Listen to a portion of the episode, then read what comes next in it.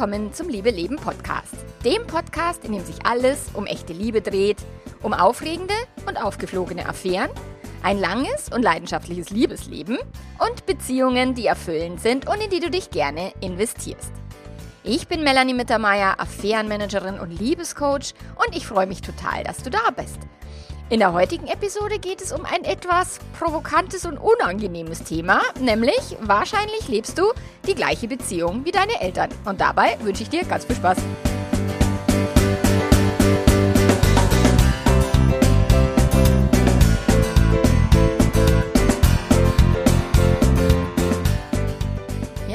Dieser Podcast ist mal wieder eine Einladung zur intensiven Selbstreflexion. Und ähm, es geht eben um das Thema die Beziehung deiner Eltern, beziehungsweise, dass du möglicherweise oder sehr wahrscheinlich sogar manche Dinge aus deiner elterlichen Beziehung wiederholst äh, und die dir gar nicht bewusst sind. Und wenn ich die Leute immer frage, ah, würdest du denn so eine Beziehung leben wollen wie deine Eltern, dann kommt da wie aus der Pistole geschossen, um Gottes Willen, na, so eine Beziehung will ich nie, nie, nie, nie, nie haben. Und um Gottes Willen, na, so wie mit meinen Eltern sind wir auf gar keinen Fall. Und wenn es dann in einen tieferen Coaching-Prozess reingeht, dann kriege ich halt ganz oft raus, dass es sehr viele Muster gibt, die aus der Elternbeziehung wiederholt werden oder aus der Schwiegerelternbeziehung. Also es äh, hat ja in einer Beziehung gibt es ja immer zwei Elternpaare und das ist halt etwas, was den meisten Menschen nicht bewusst ist und was viele auch nicht wahrhaben wollen, weil eben viele sagen, um Gottes Willen, so wie meine Eltern will ich nie sein oder nie werden oder oh, so die Beziehung, die die leben, ist ja furchtbar oder sowas. Also ganz selten habe ich mal, dass Menschen sagen, ja, doch, also so wie meine Eltern, die sind mir echt ein Vorbild, würde ich gerne machen aber tatsächlich die meisten nicht. Und du kannst dir mal selber jetzt die Frage stellen und äh, dich da mal ein bisschen eben tiefer hinter, hinterfragen oder erforschen äh, wenn du dir die Beziehung deiner Eltern anschaust oder die Beziehung deiner Schwiegereltern, egal ob sie jetzt zusammen sind, ob sie nicht mehr zusammen sind, ob einer schon gestorben ist oder zwei oder was auch immer, dass du einfach schaust, okay, was ist mir noch in Erinnerung geblieben, was weiß ich noch aus meiner Kindheit, ähm, was weiß ich aus den Erzählungen äh, von meinem Partner, meiner Partnerin über die Kindheit bei denen, also über das Elternhaus und die Muster so, das ist ähm, tatsächlich eine ganz, ganz wichtige Thematik, weil wenn wir uns halt als Erwachsene nicht die Mühe machen, mal genauer hinzuschauen und uns bewusst mit unseren Beziehungsmustern auseinanderzusetzen, dann wiederholen sich halt die Themen aus den Elternhäusern und ähm, viele geben dann dem Partner oder der Partnerin die Schuld, ah, das ist nur, weil du so bist oder weil du das falsch gemacht hast oder weil bei dir irgendwie was falsch gelaufen ist. Aber die wenigsten haben den Mut, wirklich hinzuschauen und zu sagen, okay, wo bin ich denn wie meine Mama oder wo bin ich denn wie mein Papa? So, wenn ich, gerade wenn ich viel, äh, wenn ich viel Genörgel habe in einer Beziehung, in, in der Paarberatung, eine Person sagt, ja, und ich nörgle halt viel und so, dann frage ich immer, okay, von wem hast du es? Also wer in deiner Ursprungsfamilie hat viel genörgelt und da kommt halt immer, ja, das war meine Mama, das war mein Papa. So, also das ist tatsächlich etwas, was ich immer und immer wieder aufdecke und was dann erstmal sehr unangenehm ist.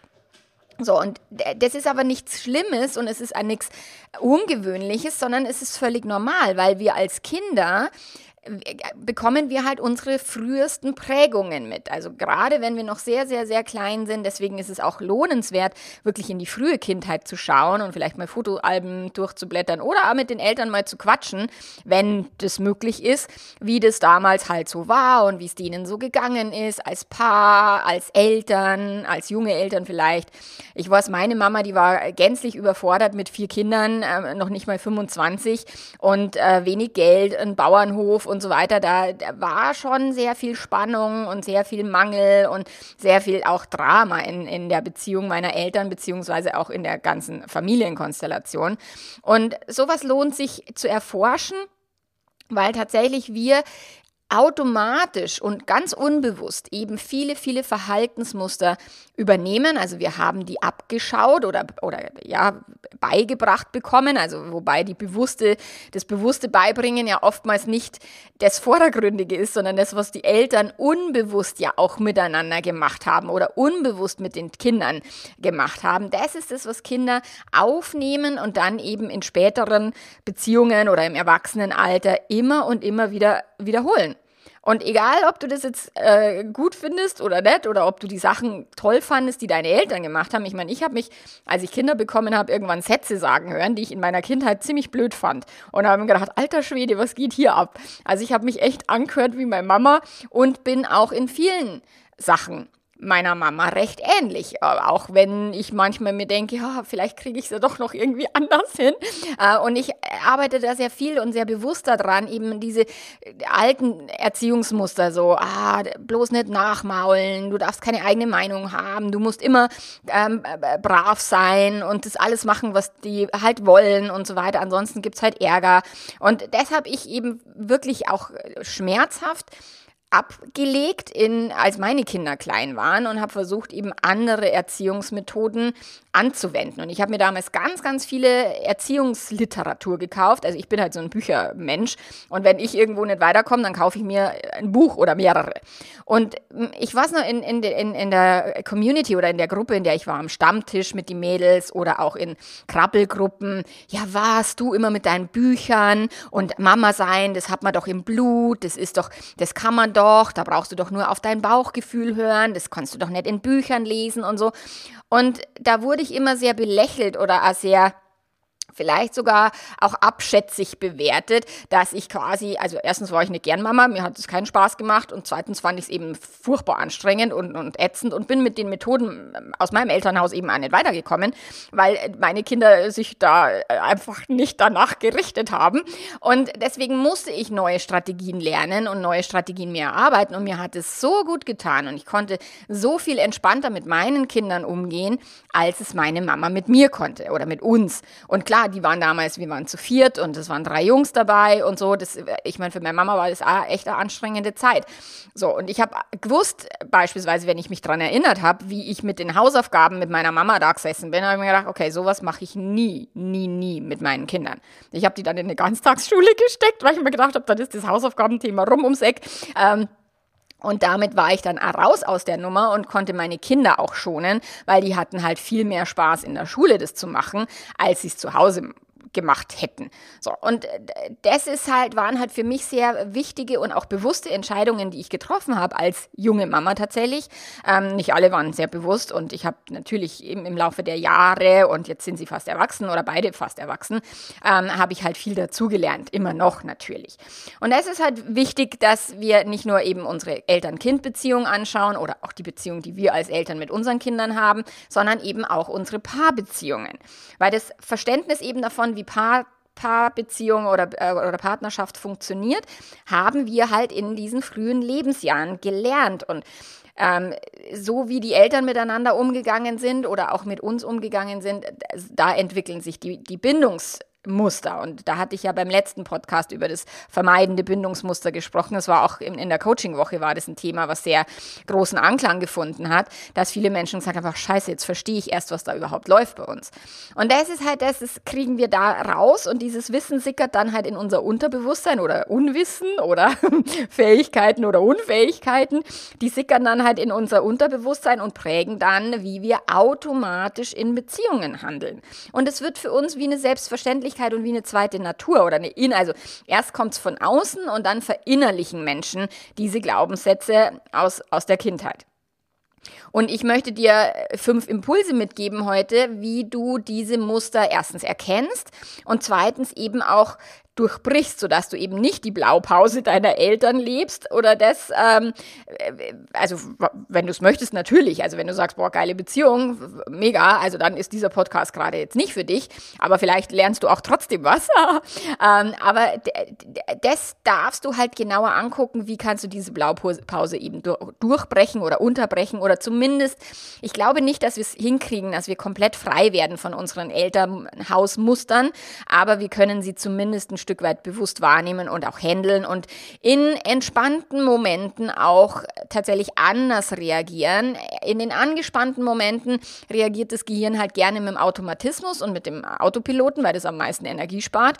Ähm, aber wenn wir entspannt sind, dann haben wir Wahlmöglichkeiten in unseren Verhaltensmustern. Und tatsächlich, wenn du dir das anschaust, was deine Schwiegereltern so getrieben haben oder nicht getrieben haben, dann kannst du halt auch vielleicht ein Stück weit verständnisvoller sein mit deinem Partner oder mit deiner Partnerin Partnerin, weil du checkst, ach, das war in deren Elternhaushalt ganz anders. Ich hatte das äh, neulich in einem Newsletter geschrieben, dieses war, also weil mich jemand gefragt hat im Membership, ähm, wie schaffst du das, dass du so entspannt damit umgehst, dass, dass dein Partner dich anlügt oder dir die Wahrheit nicht erzählt. Und ob das schon immer so war, dass ich, dass ich da so entspannt bin. Und nein, war noch nicht immer so. Ich musste das echt auch erst schmerzhaft lernen über einen Scherbenhaufen, den wir, wir produziert haben, dass mein Mann halt mit dem Thema Ehrlichkeit anders umgeht als ich und dass er andere Muster in seiner Ursprungsfamilie gelernt hat als ich und dass ihm Harmonie deutlich wichtiger ist als Klarheit oder Authentizität. Mir ist beispielsweise die Klarheit und die Authentizität wichtiger und ich habe oft in meiner Familie an Weihnachten irgendwie einen, einen Streit angezettelt, weil ich mir gedacht habe,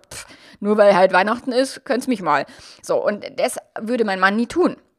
Und das sind halt so Dinge, das darfst du halt verstehen, dass eben in unterschiedlichen Elternhäusern unterschiedliche Kinder äh, großgezogen oder wachsen gelassen werden und dadurch ihr vielleicht in eurer Partnerschaft auch die, die, das ein oder andere Mal aneinander äh, geratet oder zusammenrasselt, so weil halt ihr beide unterschiedliche Muster habt. Und äh, ob du die Muster jetzt toll findest oder nicht, aber die eigenen Familienmuster, die kann man immer leichter ertragen als die Familienmuster aus der Schwiegerfamilie, wo man denkt, nein, die machen alles falsch, das geht ja gar nicht und so. Ähm, also da lade ich dich ein, einfach dich zu reflektieren. Und das ist auch gleich der erste Punkt, eben erstmal die Beziehung deiner Eltern unter die Lupe zu nehmen und äh, zu schauen, also welche Beziehungsmuster du halt vielleicht wiederholst oder sowas, musst du halt erstmal wissen, ähm, wie die Beziehung deiner Eltern aussieht, beziehungsweise damals ausgesehen hat. Also du kannst dich auch darüber hinaus reflektieren, dass du sagst, okay, schau, schau, dir mal deine Großeltern an, mit denen du vielleicht mehr Zeit verbracht hast oder die dich stärker geprägt haben. Oder auch groß, also Spannungsfelder zwischen deinen Eltern und den Großeltern, also deren eigenen Eltern, auch die sind sehr spannend, um sich das ähm, so ein Stück weit vor Augen zu führen, was ist da gelaufen in meinen Ursprungsfamilien also in meiner Ursprungsfamilie und die erweiterte Ursprungsfamilie oder eben die Schwiegerfamilie. So, und dann kannst du dir diese Fragen stellen oder beantworten. Also wie gehen meine Eltern miteinander um? So, wie reden die miteinander? Sind sie wertschätzend? Sind sie liebevoll? Sind sie respektvoll? Oder sind sie eher am Meckern, am ähm, Rumnörgeln äh, und sind sie wenig wertschätzend? Wie gehen sie verbal eben um? Das, das kriegst du über die Sprache raus, aber wie gehen sie auch nonverbal um? Welche Blicke werfen sie sich zu? Ähm, verdrehen sie oft die Augen? Ist viel äh, Respektlosigkeit eben auch in der Körpersprache zu sehen? Also das kannst du dir einfach mal, wenn du beim Elternbesuch bist und sagst, ach, ich mache heute mal einen Forskernachmittag oder sowas, dann kannst du dir das Ganze mal äh, genauer anschauen. Und dann kannst du dich auch erinnern, wie war das denn früher? So, dann kannst du dir die Rollen anschauen. Also klar gibt es in den Elternbeziehungen immer noch eher die klassische Rollenverteilung. Ich meine, das fängt ja jetzt gerade erst an, sich ein Stück weit aufzulösen oder aufzubrechen, wobei wir da nur weit weg von Gleichberechtigung sind.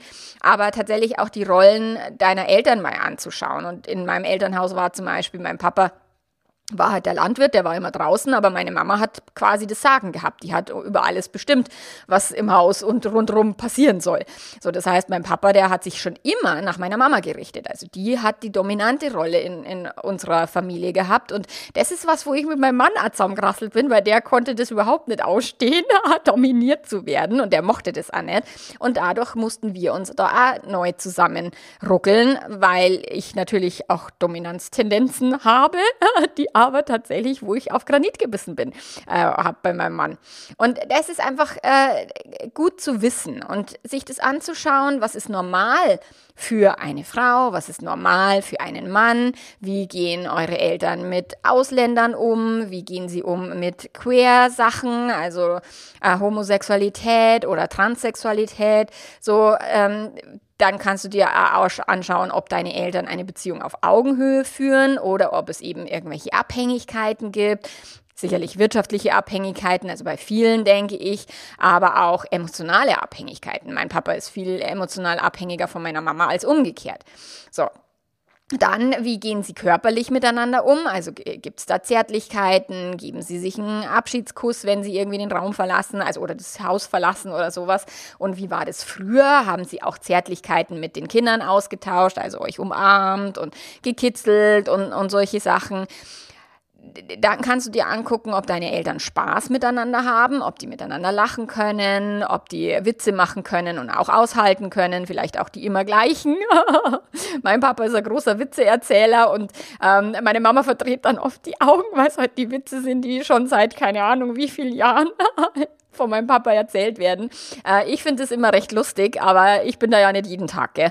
Und deswegen, das kannst du einfach schauen, wie viel Spaß haben die miteinander, aber auch, wie gehen die mit Konflikten um? Also wie gehen sie damit um, eben wenn sie eben nicht einer Meinung sind oder wenn du das heutzutage mehr so mitkriegst, wie war das halt früher, als du noch Kind warst? Wie offen sind die Gespräche? Und äh, wie ist die Kommunikation generell? Über was sprechen die? Sprechen die immer nur über andere, über die bösen Politiker oder über die, äh, was im Außen passiert? Oder sprechen sie auch miteinander, übereinander, also über die Beziehung? Über sich, über ihre Gefühle. Das kannst du dir alles anschauen und dann gibt es irgendwelche konkreten Themen, die unter den Tisch gekehrt werden oder wurden, also die bewusst ausgeklammert wurden oder wo man eben gar nicht ankommen konnte. Also worüber spricht man gar nicht, ähm, was es geht gar nicht, was macht man gar nicht. Also all diese Sachen kannst du dir anschauen. So, und im zweiten Schritt, wenn du das gemacht hast, dann kannst du mal auf deine eigene Beziehung schauen und tatsächlich so ein Stück weit von außen. Und ich meine, der Podcast, du kannst dir den hier wiederholen und die ganzen Fragen dir mal rausschreiben. Und die kannst du nämlich jetzt auch auf deine eigene Beziehung anwenden und dann schauen, welche Parallelen du findest. Also nimm wirklich die gleichen Fragen, schreib sie dir einmal runter, beantworte sie dir schriftlich über die Beziehung deiner Eltern und dann eben über die Beziehung die du gerade führst. So, und dann kannst du eben Muster erkennen oder Parallelen finden. Und wenn du diese Übung mit deinem Partner, deiner Partnerin machst, ist es dann halt mega spannend zu vergleichen, so welche Muster kommen aus dem anderen Elternhaus. Also dieses bei uns war beispielsweise, bei uns war das Essen heute nicht so wichtig. Gell? Wir, also es war aber schon immer wichtig, also ich, ich meine, ich habe drei Brüder gell? Und, und Jungs essen ja generell eher viel, aber wir hatten jetzt nicht so viel Geld und deswegen war halt erstmal wichtig, dass viel Essen für wenig Geld auf den Tisch kommt. Und mein Papa ist da total äh, leidenschaftslos, der hat alles gegessen, am besten viel Fleisch, fettig, viel Zucker, gar nicht so gesund. Irgendwann im Laufe des, der, meiner Teenagerzeit hat meine Mama dann angefangen, sehr viel bewusster zu kochen und sehr viel weniger bayerisch und traditionell und halt einmal vegetarische Sachen zu machen und so. Ähm, die hat sich dann viel mit dem Thema Ernährung auseinandergesetzt, aber eben erst, als ich schon relativ ähm, groß war so. Und in, der, in, in, in dem Elternhaus von meinem Mann, die haben auf Essen wahnsinnig viel Wert gelegt. Also auf Qualität, auf gute Restaurants. Meine Eltern waren nie im Restaurant. Ich, also ich, es gibt wirklich ein paar äh, an einer Hand abzählbare Events, wo wir mal in einem Restaurant waren oder so. Ähm, weil das halt am Bauernhof, das, da hatten die keine Zeit und äh, eben natürlich auch nicht das Geld. Und die Eltern vom, von meinem Mann, die waren viel in, im Urlaub, die waren in Südtirol, die haben sehr diese, diese Südtiroler Küche genossen Speck und Finchgall und Rotwein und so weiter, Schüttelbrot. das kannte ich tatsächlich aus meiner Familie gar nicht und habe das erst in meiner Schwiegerfamilie kennengelernt. Und ich war nie im Urlaub so mit meinen Eltern.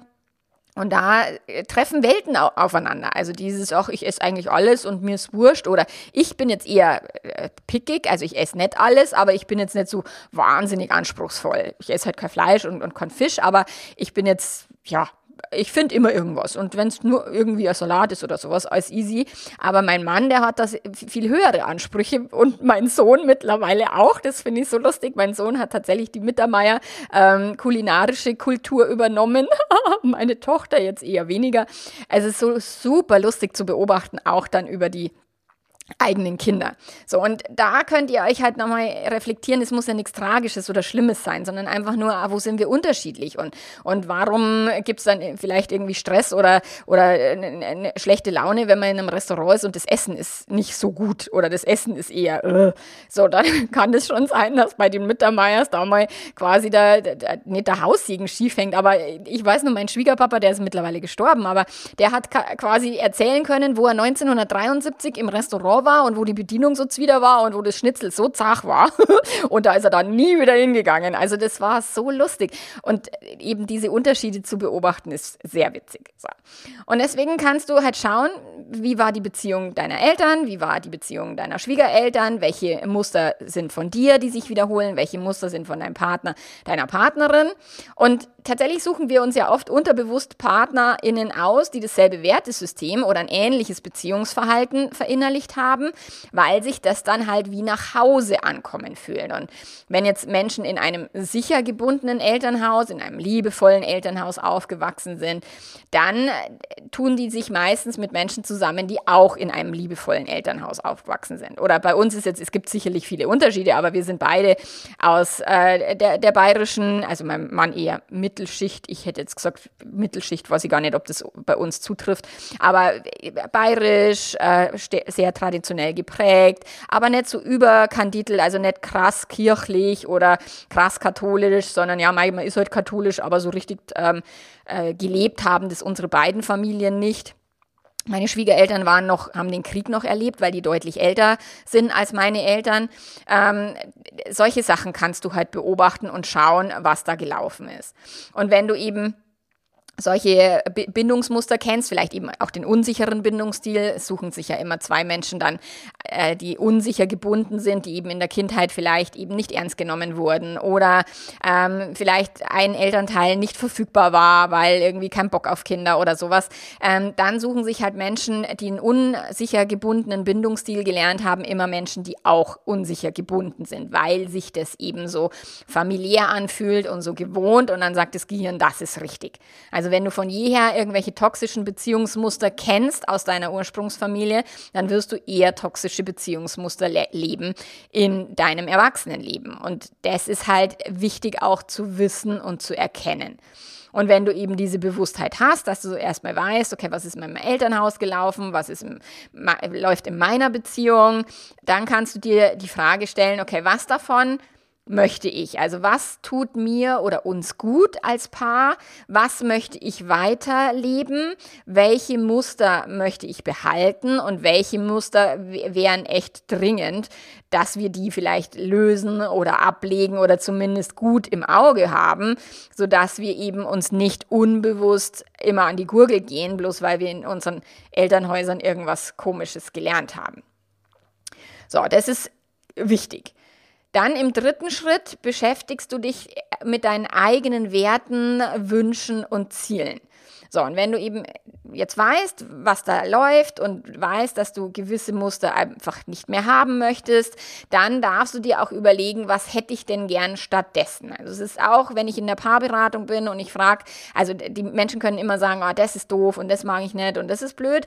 Und wenn ich dann sage, wie hättest du es denn gern, dann kommt erstmal nichts, weil wir nie gelernt haben, mal uns zu überlegen, wie hätte ich es denn gern. Es heißt ja immer, das Leben ist kein Wunschkonzert und es tanzt ja nicht alles nach deiner Nase und und ja, das stimmt. Und trotzdem macht es Sinn, sich erstmal Gedanken drüber zu machen, was man denn eigentlich wollen würde, wenn das Leben denn nach der Nase tanzen würde oder der Partner, die Partnerin. Was wäre es denn, was ich, welchen Tanz hätte ich denn gern?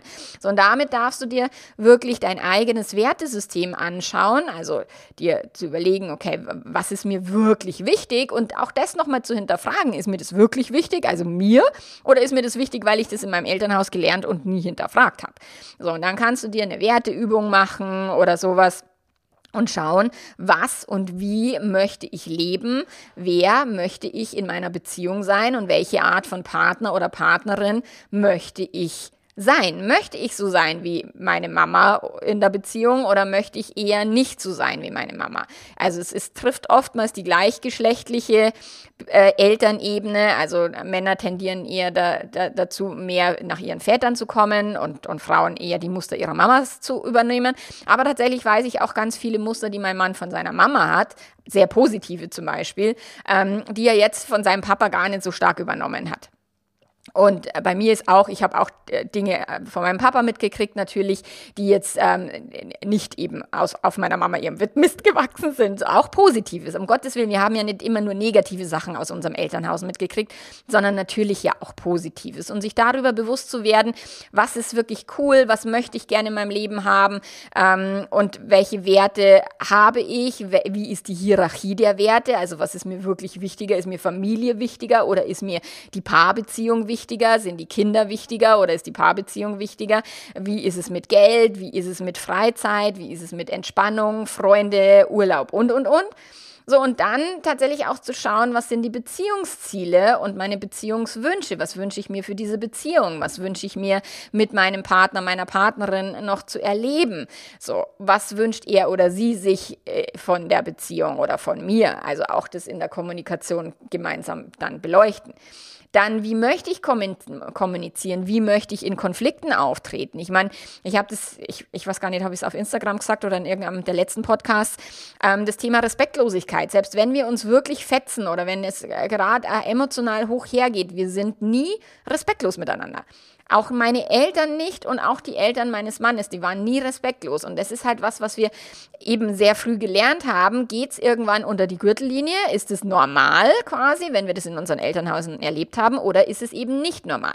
Mich schaudert es, wenn Menschen manchmal wirklich boshaft übereinander reden. Ich finde das ganz gruselig, weil ich das so in der Form nicht kenne. Das ist mir so fremd und auch total unangenehm.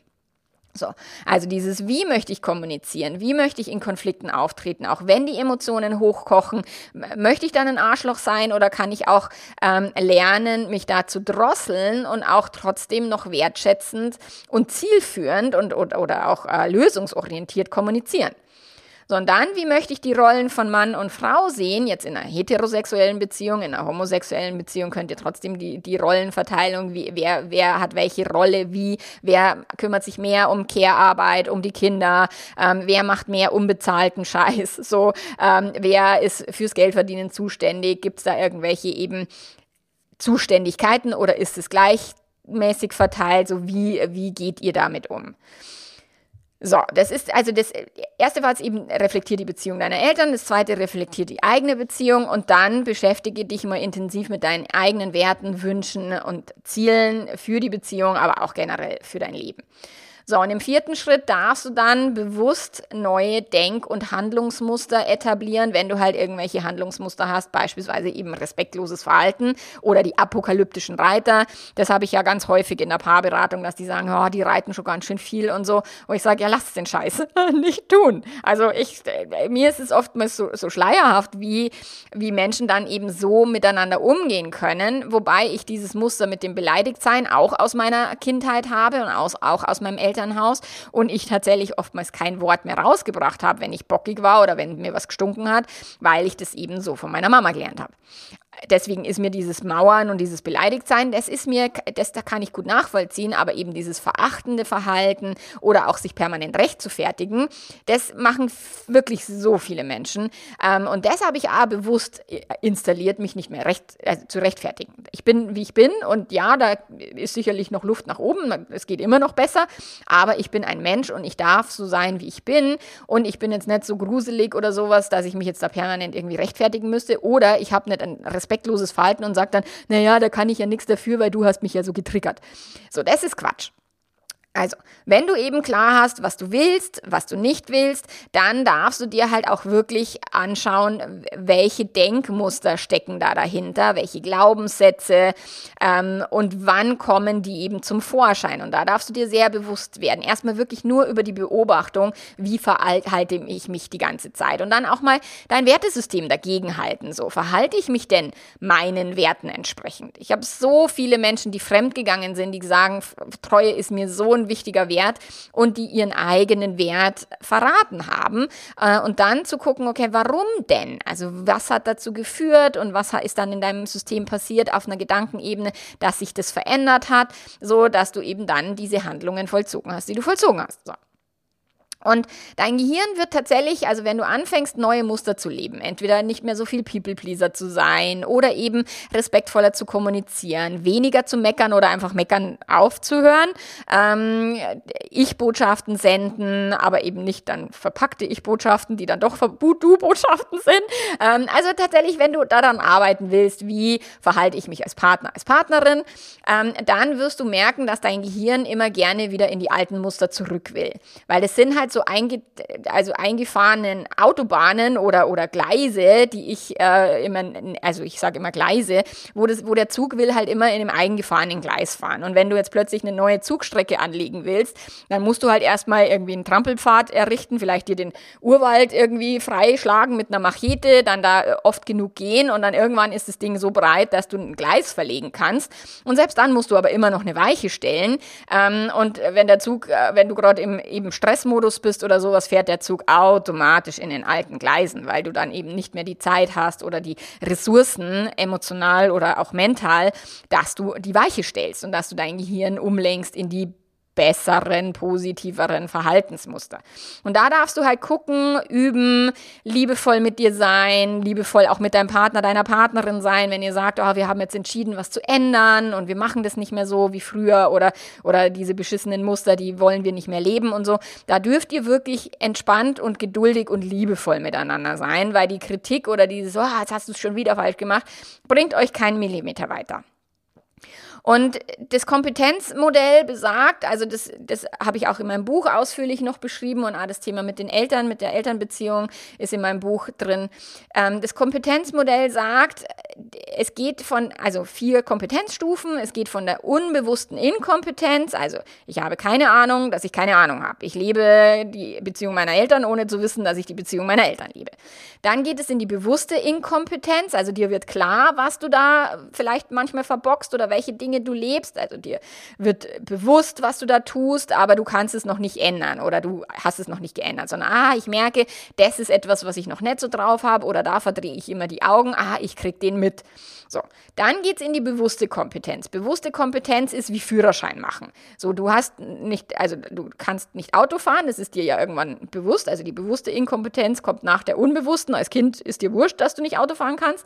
Und dann lernst du halt in der Fahrschule blinken und Schulterblick und Gas geben und koppeln und keine Ahnung so. Und die bewusste Kompetenz bedeutet, ich lerne neue Kommunikationsmuster, ich lerne neue Verhaltensweisen, ich halte ab und an mal die Fresse wenn ich nichts äh, Positives zu sagen habe. Also das sind so eben über die bewusste Kompetenz fängst du an, das zu üben und das zu trainieren. Das fühlt sich total unangenehm an und fühlt sich wirklich an wie erster Tag Fahrschule. Boah, scheiße, Schulterblick und koppeln und blinken und jetzt auch noch den, den Gangschaltung. Oh, ah, was, was geht denn hier ab? So, und wenn du irgendwie schon lange Auto fährst, dann machst du das automatisch.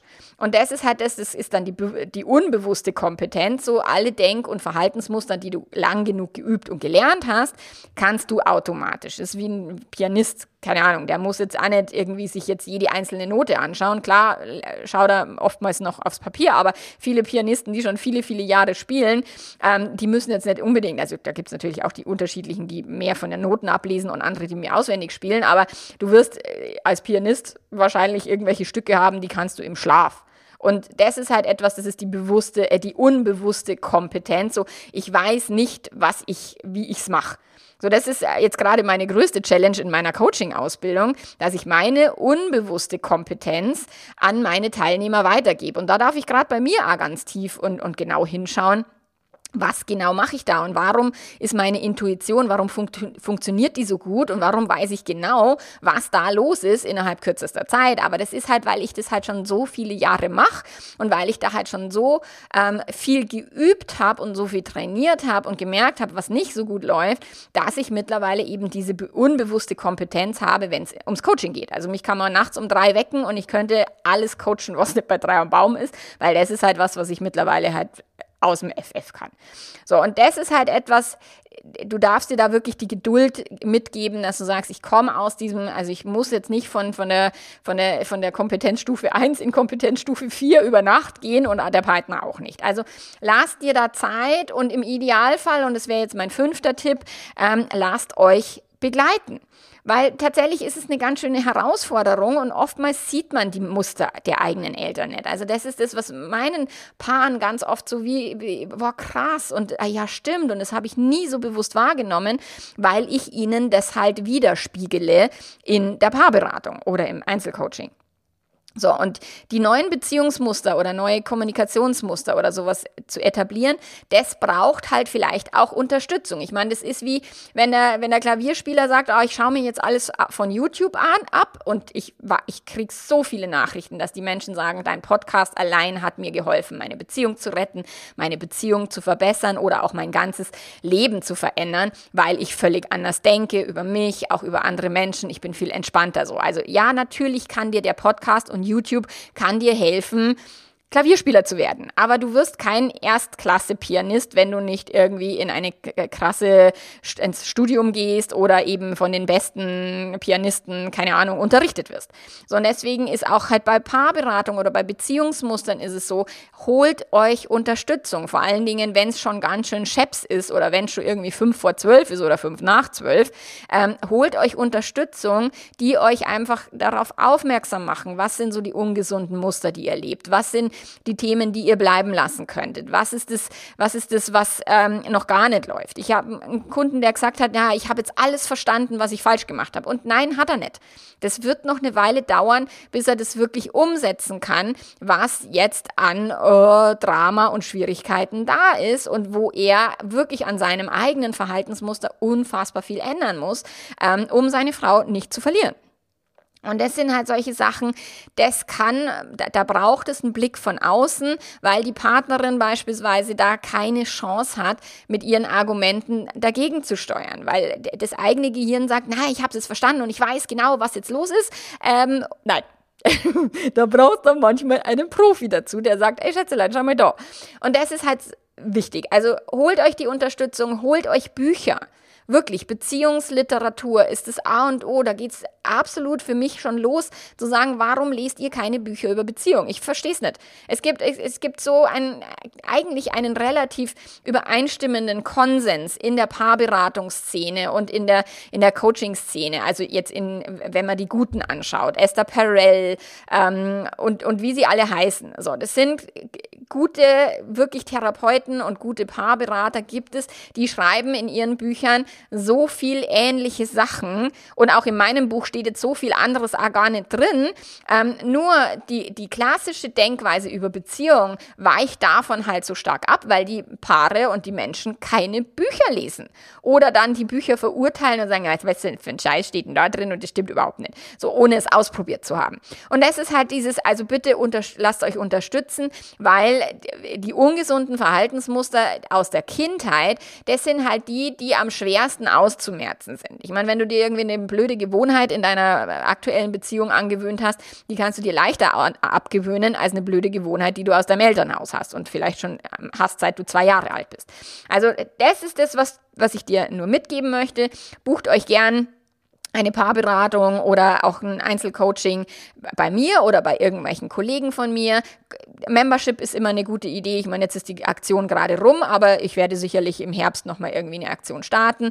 Oder kauft euch auch eben mein Buch oder die Online-Kurse, die euch anleiten, wie man eben eine Affäre verarbeitet. Zauber zum Beispiel. Auch das habe ich erlebt, dass viele, viele erwachsene Menschen Eltern haben, die Affären hatten und die nie sauber verarbeitet wurden. So, und die als Kinder schon dieses Affärenthema irgendwie als Drama mitgekriegt haben. So. Und das lohnt sich aufzulösen. Genau. Also, wenn du das tun magst, freue ich mich total. Melde dich bei mir. Schreib mir auch, wenn du vielleicht unsicher bist, ah, welches Coaching-Paket passt für mich. Und ansonsten hören wir uns nächste Woche wieder. Und nächste Woche gibt es eine Spezial Spezialfolge, eine Spezial-Podcast-Folge, wo ich alle Fragen über mich beantworten werde. Und da werde ich auf Instagram noch einen Sticker posten. Also wenn du da mitmachen magst, freue ich mich. Und dann gibt es nächste Woche eine lustige Spezialepisode mit meiner Mitarbeiterin Katharina und mit mir.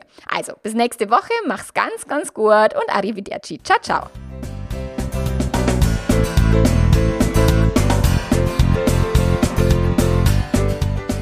Du findest übrigens alle meine Coaching-Pakete, alle Preise. Ich mache das immer total transparent. Das steht alles auf meiner Webseite. Also du kannst dich da durchklicken auf www.melanie-mittermeier.de. Da findest du alle Informationen, die du brauchst. Und wenn du irgendwas nicht findest, schreib mir einfach. Ähm, dann kriegen wir das schon irgendwie hin. Und im Idealfall abonnierst du auch den Liebe-Letter, weil da bekommst du halt auch immer Spezialaktionen neben den wöchentlichen Beziehungsimpulsen, die auch helfen, über die Dauer deine Beziehung zu verbessern. Also, ich freue mich auf dich. Mach's gut. Arrivederci. Ciao, ciao.